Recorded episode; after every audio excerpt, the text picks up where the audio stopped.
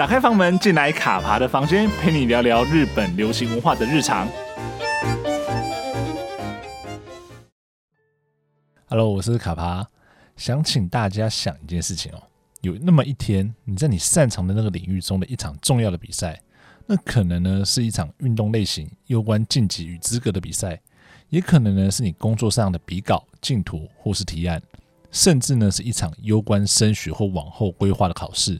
你费尽千辛万苦，终于成功获得了这个机会。然而，你却没有高兴的太久，因为一场突如其来的意外让你受了重伤。不过，不幸中的大幸，这个伤其实没有剥夺到你引以为傲的能力，只不过在治疗与检查的过程中，医生忽然告诉你发现了其他的疾病。那如果不开刀的话呢，可能会危及你的生命哦。那如果开刀的话，有很大的机会将会夺走你的听力，而对你来说，听力虽然与你的专长无关，但是却是你与世界连接，与逝去亲人的连接，与一切想要听到的美好事物的连接。那么，你面对这样突如其来的宣判，会怎么样的面对呢？其实呢，上面讲到这样的剧情呢，就是编剧冈田惠和在冬季日剧《心动迎战颂》里面为清原果耶饰演的木皿花枝所设下的题目。那透过文字、演技以及围绕在主角身边的人的关心与支持，我想在冬季结束之前，面对到这样的问题的花枝，应该可以找到人生迈出下一步的方向。其实呢，对日剧比较熟悉的听众朋友应该都知道，钢田会和笔下的故事呢，都是一段段漫长的疗伤之路。而如今呢，换清原果耶踏上了这条路。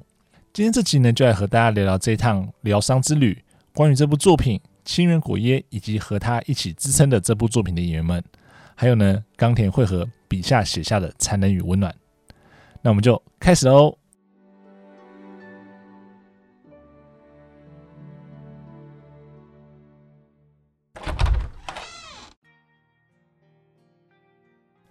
那一开始呢，先来聊聊《心动迎战颂》这一部作品，它呢其实是 TBS 的伙时档。那所谓的伙时档呢，也就是周二晚上十点播出的作品。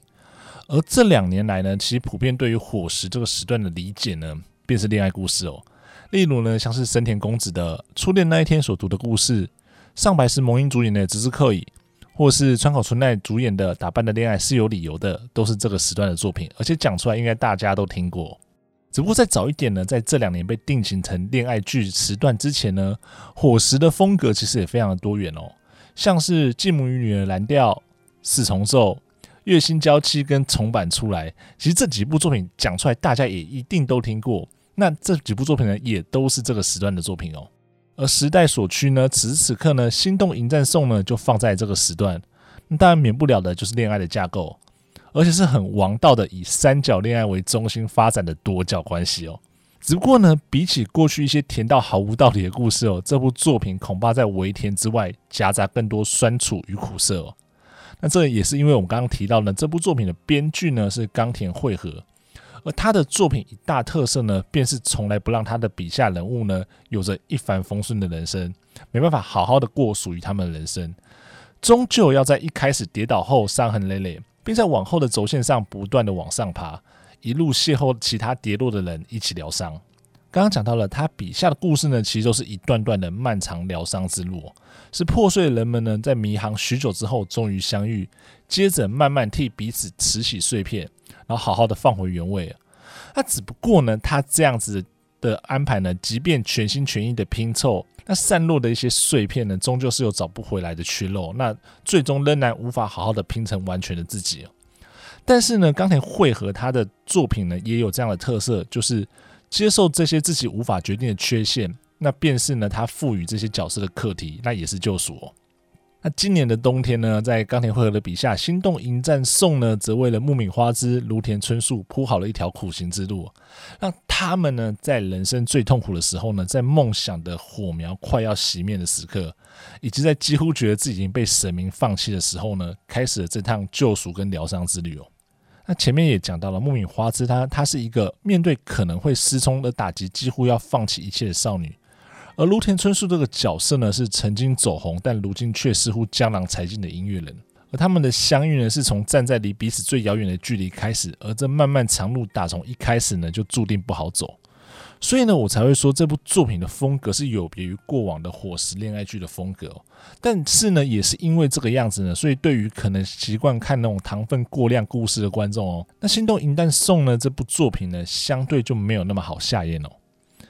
只不过呢，即便呢冈田惠和他的作品风格是如此啦，但是呢，他也不是要真的彻头彻尾的折磨故事里面的人哦。因为呢，他往往会在这个故事的路上呢，安排的一些温暖守护的主角群们的这些角色哦，在主要角色他们走累了、受伤了，或是觉得再怎么样努力，好像都只是原地踏步的时候呢，点起了一盏灯，并伸出温暖的双臂，成为他们的避风之处。所以呢，虽然故事一开始呢，他们都只还站在起跑线而已啊，但是呢，只要能勇敢的迈出第一步，那么呢，终究呢，可以等到神明有空的时候，得到神明的看照。到时候呢，我相信这个疗伤之路或许就会更好走一些哦。而我觉得，不管终点多远，只要能够踏出这一步，都一定能够到达。这也是冈田惠和作品里面很重要的一个中心思想跟一个概念哦。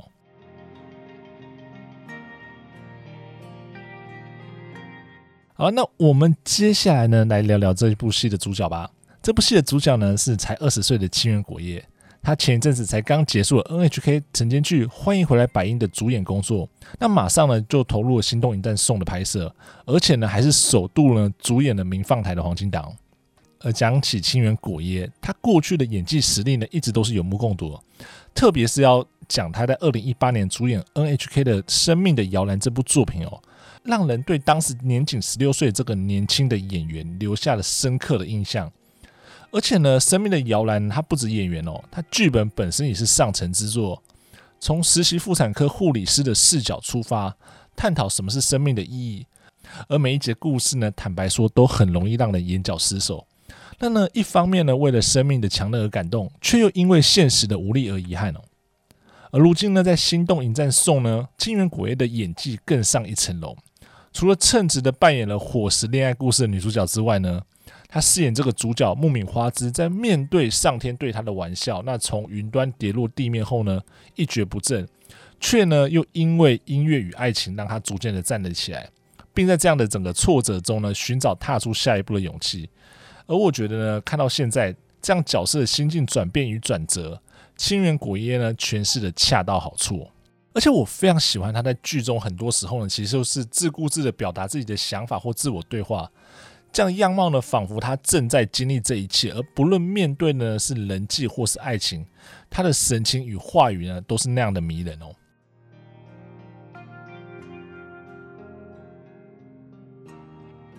接下来来聊聊两位男配角吧。首先，监工祥太郎的演艺资历丰富，不用多说，他十五岁就以演员出道。虽然说呢，现在呢他是许多人的理想型啦，而且饰演的角色风格各异。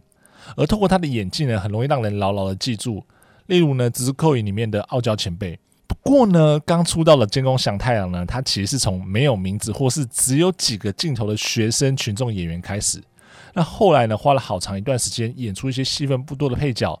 才靠着自己的努力不断雕琢演技呢，一路一路爬到了现在这个位置哦。如果要说的话呢，我觉得二零一六年的尼采老师对他来说可以说是极为重要的一部作品哦。他在剧中饰演的性格怪异的便利商店店员，满口难以让人理解的哲学论点，虽然乍看下去似乎只有用莫名其妙来形容啦，但是呢，这部作品仿佛就是有毒一样，让人无法自拔的看下去。同时呢，他的帅气外表搭配不苟言笑却很有事的演出，也格外的吸引人哦。因此呢，他也走出了一条有别于其他人的帅哥之路。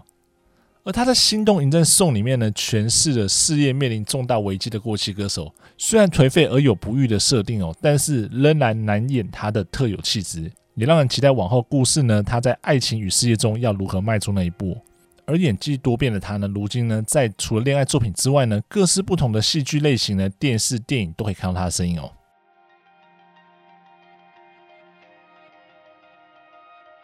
那另外一位男配角呢，菊池风磨呢，他是 Sexy Zone 的成员哦。那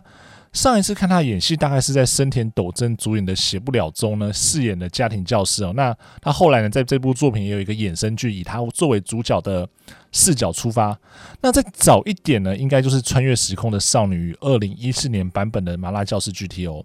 那我印象蛮深刻的是，那个时候蛮期待穿越时空的少女的重拍版本。但是那时候其实那个那部重拍的版本其实是让我有一点点失望啦，所以也可能这样子对于呃当初那部作品里面几位演员的演技呢，就是没有留下太深刻的印象。不过呢，这一次在《心动迎战颂》里面看到菊池风磨演出了木影花枝的青梅竹马这个角色，那默默在身旁守护着他这样的一个演技呢，让我对于这个演员是蛮有蛮大的改观。那也很期待说他接下来可能在这样的一个故事剧情中呢，会扮演一个什么样的角色，以及。他明明知道木影花之呃心不在他身上，那他要怎么去应对眼前这样的一个感情问题哦？